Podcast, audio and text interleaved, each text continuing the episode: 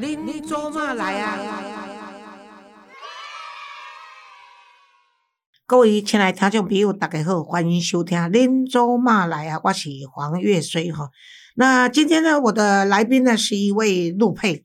那么很多人的陆配呢都不希望人家称他陆配，可是呢，这一位朋友呢，他特别有趣，他跟我讲说，他从不介意人家称他为陆配，而且呢，很多。对陆配的这个误解，都认为说，也许早期的陆配是为了经济因素，后来的陆配呢，可能就是背有这个中国大陆共产党给他们的使命，所以他们就加入了白狼啊什么这些团体，然后就为反对而反对，然后就在这边啊，在台湾暗地里支持中共，然后来反台湾哈。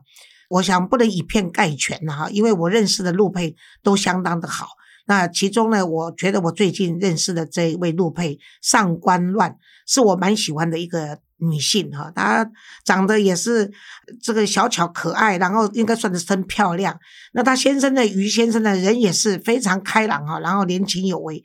那他们两位夫妻呢，一直希望说台湾好，然后呢，上官乱也觉得说她已经嫁到台湾，成为台湾的一份子，她希望台湾更好。所以呢，对于有一些陆配的权益呢，他也是都会提出来跟陆委会讨论或者给一些建议。最重要的是，我觉得他的背景，他是一个创作的作家，而且他在中国大陆以前就很多媒体担任过编辑跟记者，而且他是一个专栏作家啊，然后又是小说的创作者，然后他写过小说。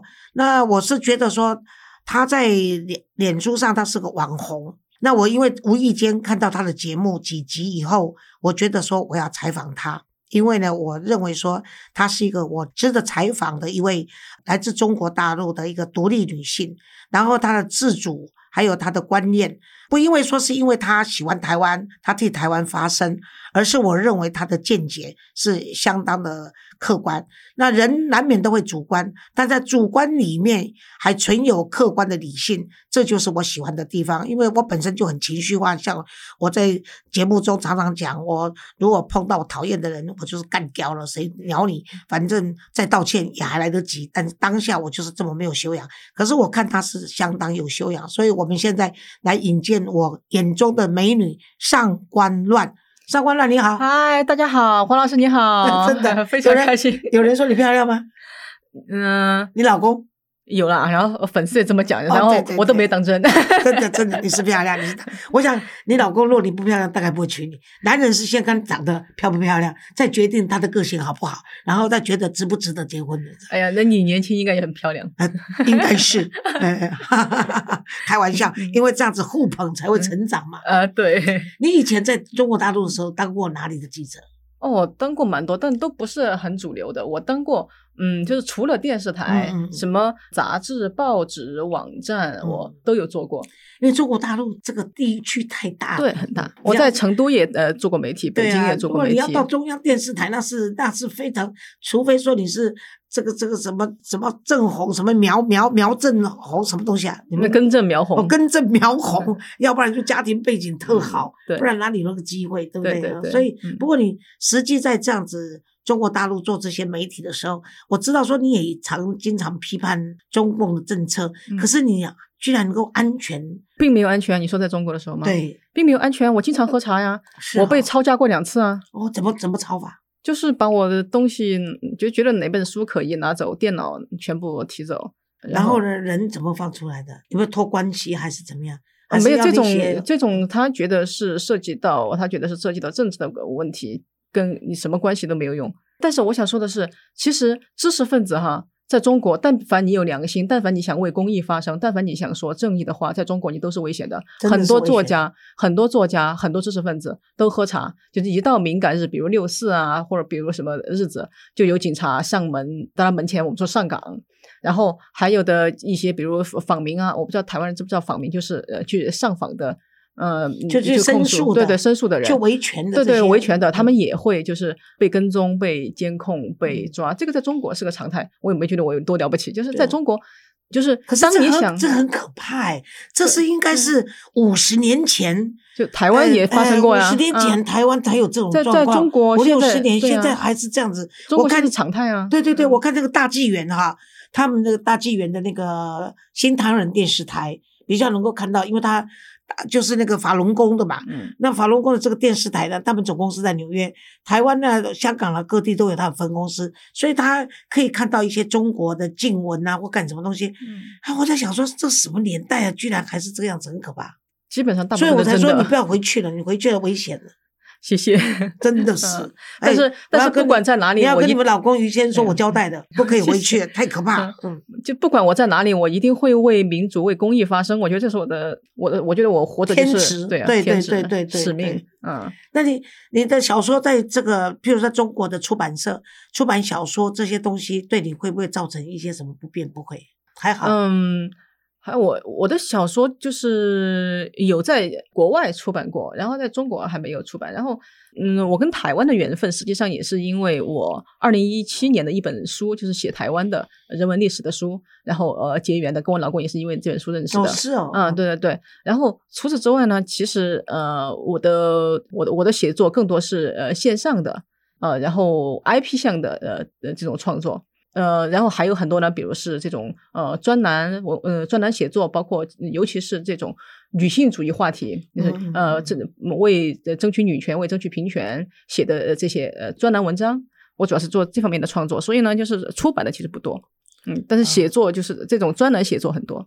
那也许你以后可以针对呃中国大陆的一些单亲的问题，跟我们写一些文章，我们基金会可以来帮你出版。我天呐，我这个这这就是我呃说我这个特别崇拜你的地方，我不知道有有有有没有机会可以讲 在这里。你讲，嗯就是我在中国我们这边什么都可以讲。对我我在中，而且我还嗯欢迎中国共产党最高阶层来听，那更好。嗯嗯嗯嗯，对我在中国其实就是一直在关注中国的呃女性处境嘛，嗯呃，其中就有一部分，嗯、我有一直有注意到很多中国的人的，因为中国一之前是那个计划生育一胎化嘛，嗯以前呢，就一胎化的时候，很多女性就是，嗯，如果就是不生男的就不行。对对对，她就必须要呃堕胎。还有呢，很多因为中国的整个它的就业环境啊，它的这个父权文化也非常重。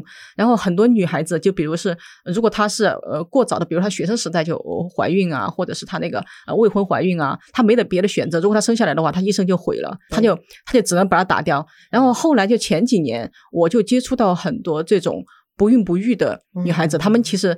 其实都年龄比较大的，比如三四十岁了、四十多岁了，他们其实很多时候就会表现后悔。他说早年其实可能是因为没有办法养，所以堕胎掉。那现在呢就很后悔。他说对对，他说如果不能养对啊，他说如果那时候能够把它生下来的话，嗯，嗯就好了。但是世界上没有后悔药，所以其实我一直想做一件事情，就是呃，就是能不能为这部分的女性提供一种庇护？她在如果她是比如说十八九岁正在上大学，嗯那么能不能就是我们有一个庇护所，让他在这里安安全全的生下来，嗯然后他的整个社会，他的后面也不受影响，他可以安安，她可以安安稳稳的再回去。等他以后有机会了，他可能长大了，那么孩子他可以还可以回回来接。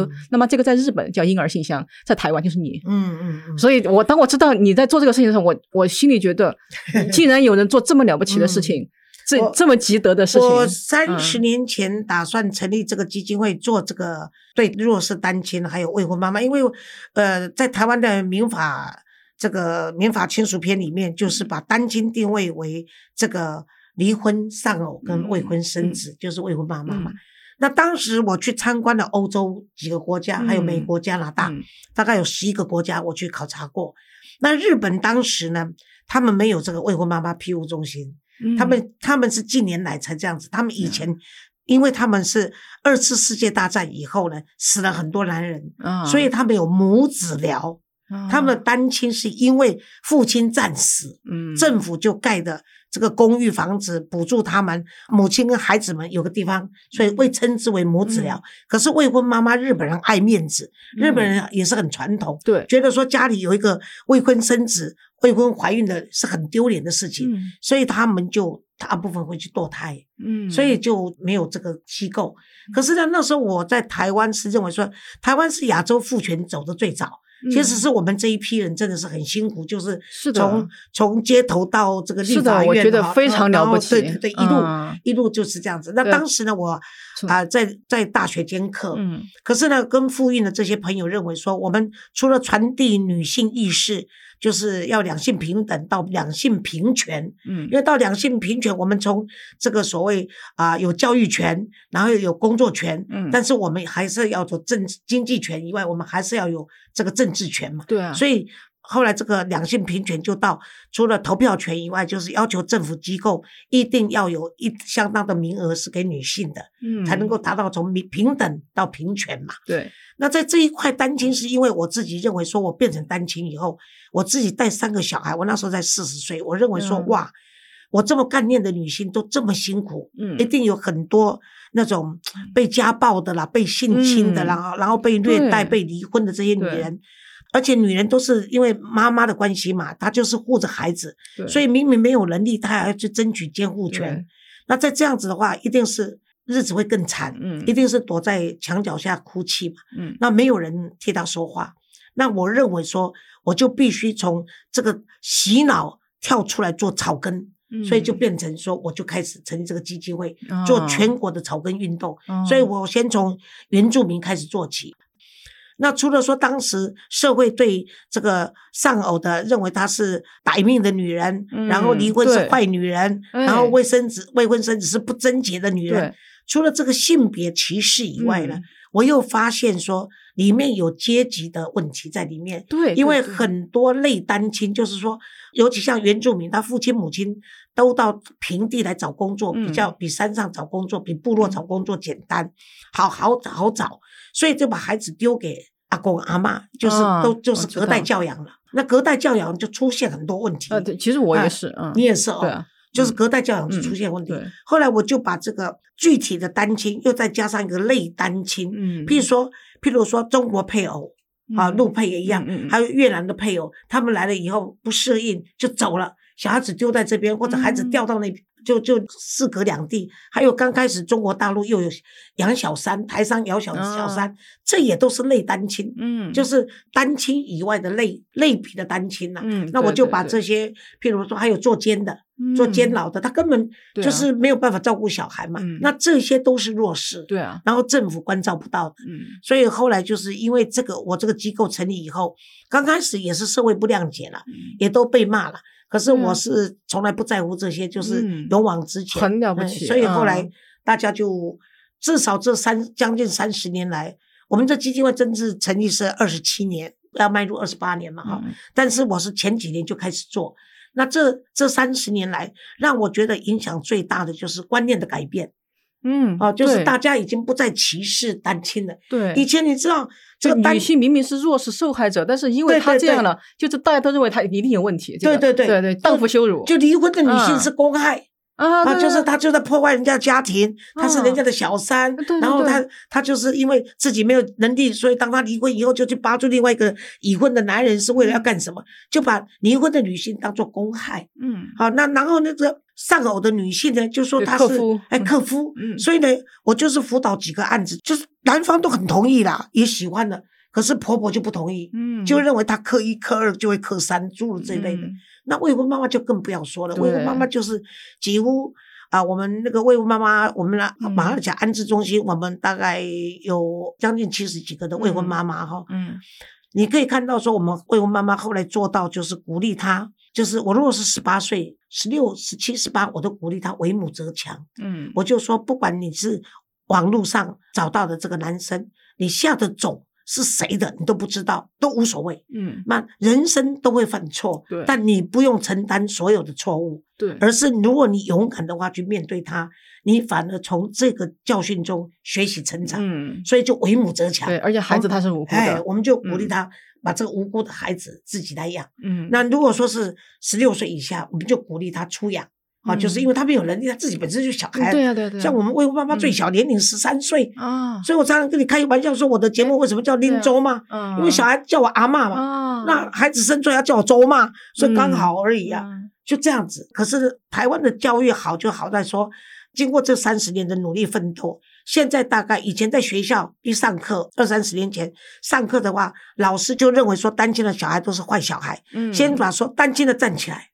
哇嗯，学校学校是哦这样，那家庭就不用说了，就是家长告诉他，你不要跟单亲的小孩子在一起，他们都是坏小孩，不要跟他做朋友哦。天哪，哎，然后位置也不想排在一起。嗯然后如果说谈恋爱对象不可以跟单亲的啊，然后结婚也不能跟单亲的，这家庭、学校嗯。来自社会。嗯。很多的单亲妈妈找工作就被欺负、被霸凌，嗯。因为她就是一个没有男人的人，嗯。所以她必须要养小孩，她必须要这份工作，她必须要看大家的嘴脸，嗯。就大家合起来霸凌、欺负、同工不同酬、刻意找麻烦，这些都经过了。嗯。可是现在就是已经经过三十年的努力，现在嗯。台湾普遍已经没有这个现象了。对。而且最重要就是以前单亲求门无助，嗯。但是我就是一直要求嗯。那个政府机构一定在这个服务中心、家庭服务中心要有一个窗口是帮助嗯单亲的。嗯。所以我为什么说我过两年可以退休，就是已经在单亲这一部分，我觉得已经相当的完整。嗯。哦，然后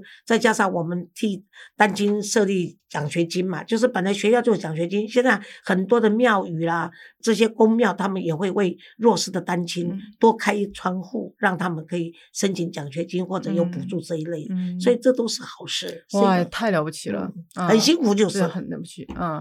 但是像你说的，它改变了整个社会的观念，就是不仅从嗯这这个呃社会福祉上，而且从这个制度上，你建立了一个很建构了一个很好的救济渠道。对，但但但是如果你嗯本身不是妇孕，或者你本身不是单亲，你真的很难去想象怎么来帮这个忙。对对，那我对常我常常说是嗯感谢老天给我这个机会，虽然嗯累啊，那也辛苦，可是熬过来，你总是让台湾这一块福地有一点善根嗯对，因为。因为我的这个想法，我觉得在中国是根本不可能对实现的，对对对因为真的是不可能整因为整个中国，它所有女性的这个子宫都掌握在党的手里嘛。对对对，真的嗯，是，呃对的，真的可恶了。对，真的是，就是其实之前就是要你生一个，你就必须生，只能生一个，其他就得剁掉。要你生三个对，他就通过各种方式来逼你去生，你知道吗？就是对对，就相当于给你收单身税，你要不结婚的话，你就多交税吧，就很很可恶我说啊。中国共产党比养猪猪舍还可恶，哎，真的养猪的人都不敢逼他的猪要生几只。对，真的是一下把你全部阉掉，一下让你生一哎只，对现在这一只还是要公的，不能母的。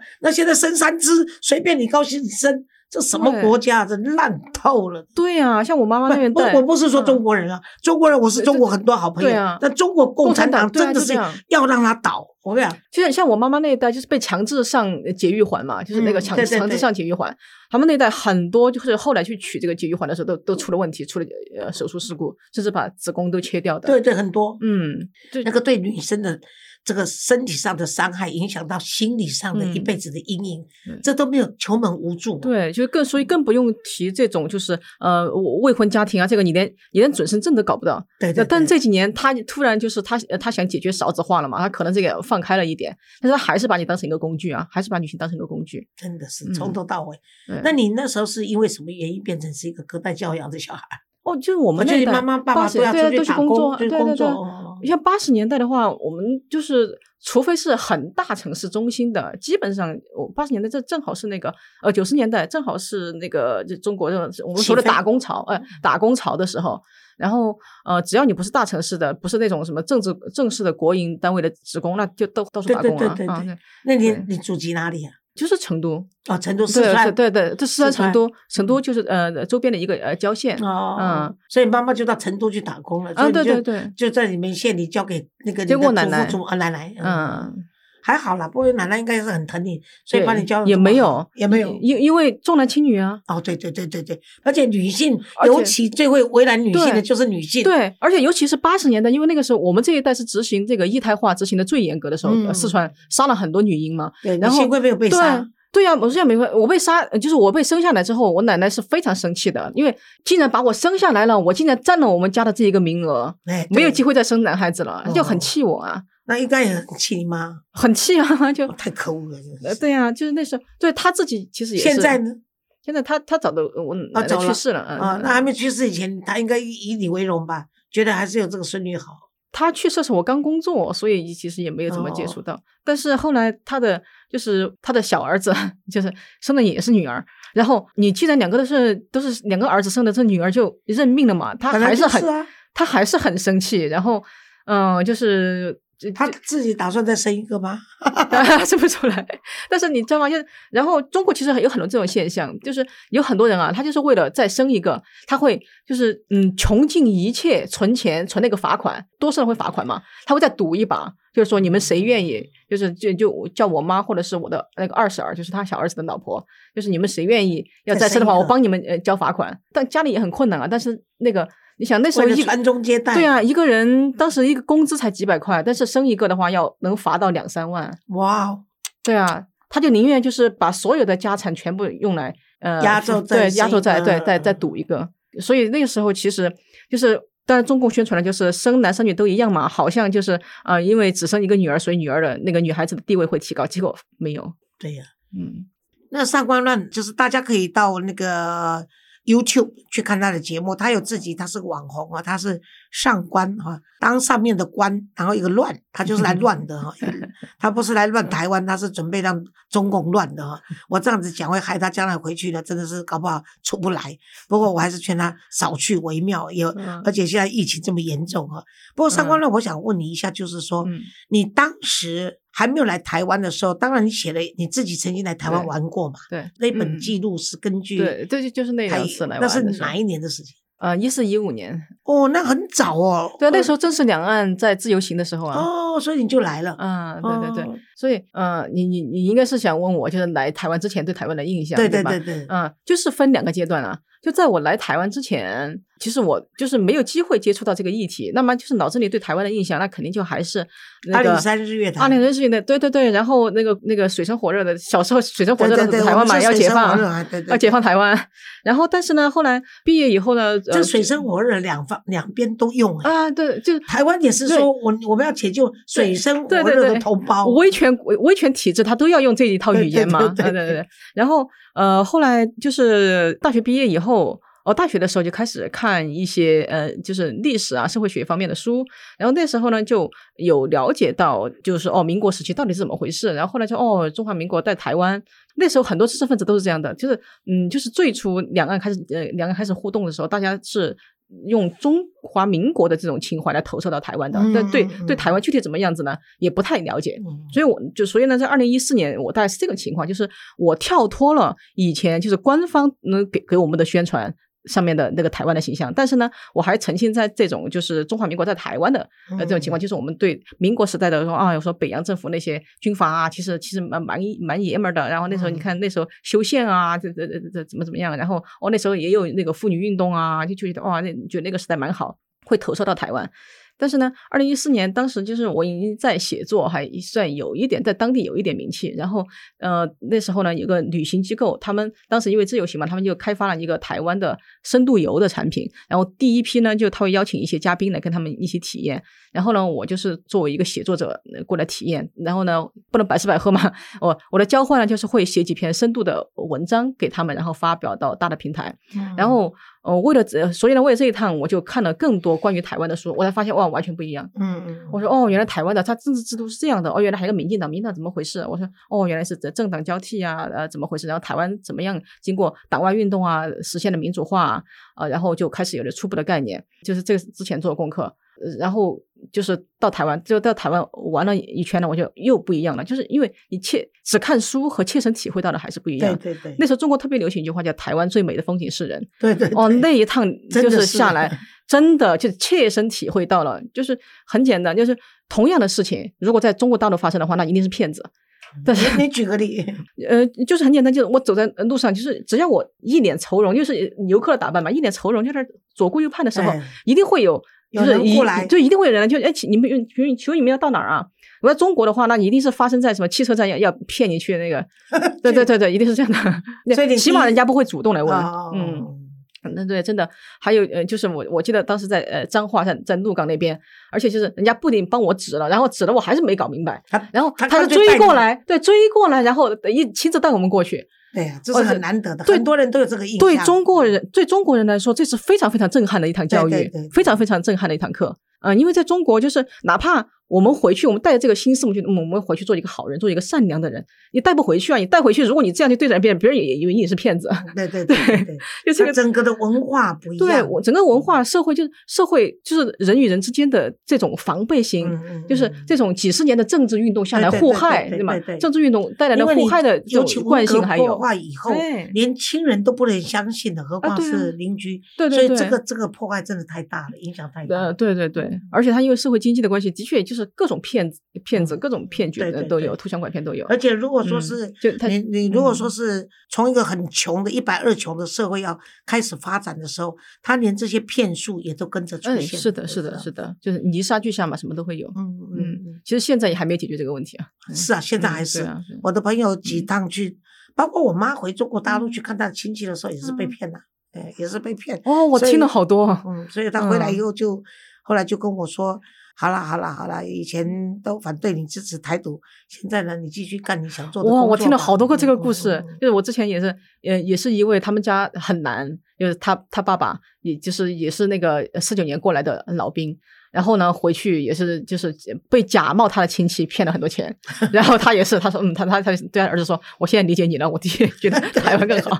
对对，不，我是觉得说陆配现在陆配在台湾大概有多少人？三十五万，哦，有三十五万嗯，但是你们都各自分别有团聚的组织啊？什么这些没有？可能别的有，但是我是一个比较特殊的人，就是我基本上，嗯，没有，就是因为我的圈子不是陆配圈，因为很多陆配他过来就是人生地不熟嘛，他就只能去找同乡。嗯，对对。但是我过来我不是地人生地不熟啊，因为我做媒体和做写作的关系，其实我在来台湾之前。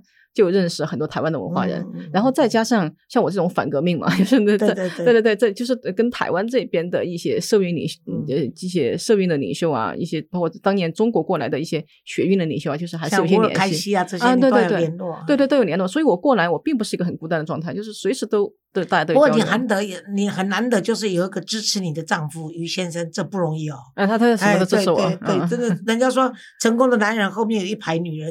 我常常说，成功的女性或开心的女性后面至少也要有一个支持她的 男人。呃，至少不要，至少不要给他下绊子，就对。至少不要阻拦他前前进，而且不会不跟你扯后腿。啊，可是很多人，很多人像哦，对我看到很多那个大男子主义，他就是会扯后腿。台湾，比如说到中国，台湾也是这样子，很多他就不喜欢太太出风头，不喜欢太太用一个抛头露面四个字来讲。那什么叫做抛头露面？就是做自己而已啊。对对对。可是很多人是反对，所以于先生真是不容易。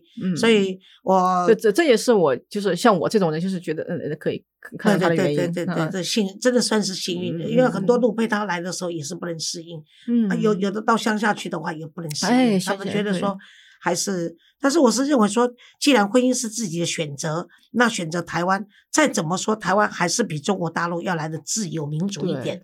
因为没有做这样的调查，可能政府有做这方面的调查，但是我记得好像几年前我有看到一个报道，就是大部分的陆配还是希望住在台湾。嗯，他们现在更是了哎，他们愿意回去啊省亲，可是他们还是希望回来住台湾。对，因为我其实我呃一直在聊，就是现在我们这一代的陆配真的跟以前不一样，就是对，因为我们从客观上来说啊，就就呃就是。的确，中国现在的经济它和以前不一样了。那么，对对，像我们这种就是从大城市过来的话，其实你单独从生活质量的话。就是区别不大，嗯嗯嗯，那当然，台湾买得到的、吃得到，中国大陆现在都有，嗯对对，甚至有过之而不及，嗯对，而且中国就是像大城市的话，其实是平均收入水平也和台湾差不多，对对对，所以呢，像我们这一代人就是过来的话，像你说的，就是呃陆配知识分子的话，我们过来，我们肯定是因为认同台湾、认同台湾的制度、认同民主自由才过来的，对。啊对对，所以所以基于这个生活的物质的需要大可不必，因为很多中国大陆的朋友就笑说台湾的这个台北市比你们那边第四级的城市都还差。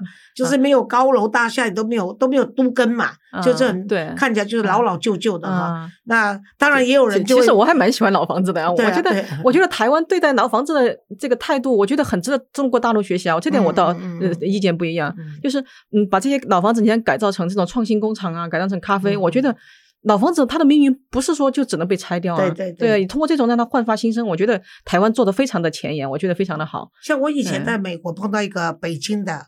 这个算是华侨嘛哈，中国中国人，他就讲到北京的时候，他哭了。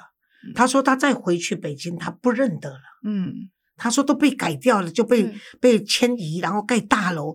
他说嗯过去那个巷弄的文化跟那个那个那个，就是那种老老北京的样子，越来越找不到了。他嗯讲着讲着就是难过的哭起来。他认为嗯说，中国共产党虽然带带领的中国呃走向经济起飞，可是事实上很多的文化跟传统都被消灭了，都被这移走了。对，而且这种高楼大厦，它其实只是一个表象，它嗯并没有真正的广泛的变成呃人民公民的，就是个体的福祉。对对对对，它的呃钱还是集中在少数人的手里面，对对对它的整个经济腾飞并没有兼顾到公平。对嗯，它助长了这种呃财富的差距。就你看，中国还有六亿人，那个每月收入在那个一千块以下，嗯，真的很悲对对对，而且而且，如果我们就拆开这个所谓高楼大厦的表象，它其实这些高楼大厦，它也没有真正做到就是一个呃，就是一一个发达社会所应该做到的，就是很简单的事情。他那么多高楼大厦，修了那么多漂亮的厕所，但是除了一些高档的商场，没有一个厕所里面敢放手指。哦，在台湾，对你在啊随便一个对对对什么对对随便一个什么加油站里面，台湾这也是改进来的。嗯台湾以前在三四十年前，我们上厕所要给钱的。啊我就曾我们也是哎，对，就是嗯有人看着厕所，然后你进去要十块钱。嗯后来有一次我在排队，好像是在基隆富基渔港，就有一个老太婆，年纪大了嘛，那时候我年轻嘛，啊在四五十岁，那有一个有一位六七十岁的老太太，你知道我们现在年纪大了，像我这样子，就会觉得真的是频尿，那她就要急着上厕所嘛，啊那好不容易进去就在排队嘛。那老太太要急着进去的时候，那个人就说先给钱，嗯她急着要上厕所，哪里会带钱呢？嗯结果呢，那个那个那个说不行，没有钱不行，哦我上前就叫厕所开了，你进去。我结果那个就说你要都要付钱，我说我才不付钱，我明天要叫你没有工作。后来呢，我就当那个老太太上了之后，那老太太很感谢就走了。嗯那我的时候我是上来，我是给钱的，给钱以后我隔天就到基隆政府去申诉了。嗯，我就跟他讲说不可以，凭什么那张册两张厕纸收我十块钱？嗯然后呢，也不知道怎么体谅，也不知道说给人家方便。你让他看厕所是为了保持厕所的干净，是你的职责。对但你应该是市政府请他，不应该嗯再跟人民收钱、啊。然后我说这这个钱是怎么报税的？那怎么报账？你跟我讲。就后来就改说不行了，就没有再看厕所。嗯所以你每个地方就是台湾，就是你如果愿意去争取，你真的哎是不对对对，用当这个是台湾最美好的地方。你不用当什么嗯。市议员，你不用当立委，像我这么这么凶悍的，直接就直接冲进去就骂完人，然后就丢下狠话就走人，然后 他们反正啊，我跟你讲，我是啊，嗯国民党也不想看到我，那民进党也想不想惹我。那虽然我不是民进党员，但我是支持政党轮替，尤其是支持民进党。嗯我在我们这个节目我都讲过了，我跟国民党的朋友说，我不是不能支持国民党，只要你愿意在台湾制宪。嗯你把现在中华民国的国歌“无党所终”改成嗯“无民所终”，嗯哦，为人民试问嘛，只要把无党改成无民，你用党旗做国歌就不对了。啊，如果你愿意改，那我随时支持你。国民党有什么两样？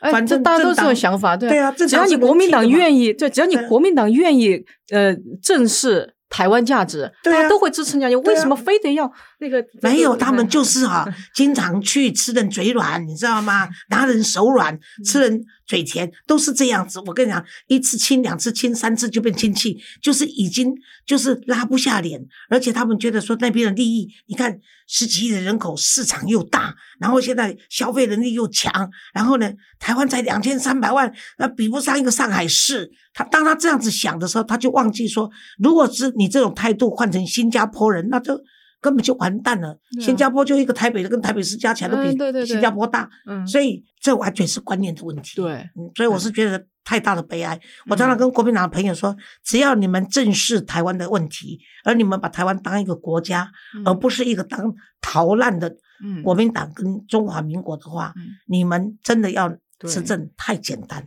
对，真的是这样的。对啊，所以、嗯不过我们今天能够请到那个上官乱来谈一些这些你的出身啊、嗯背景啊、啊中国大陆这些 过节啊，这嗯那你对台湾的吃呢，习不习惯？我很习惯啊。嗯，就是很多人就你吃辣很多人在对很多人问我过，说你四川人喜欢吃辣，在台湾是不是不习惯？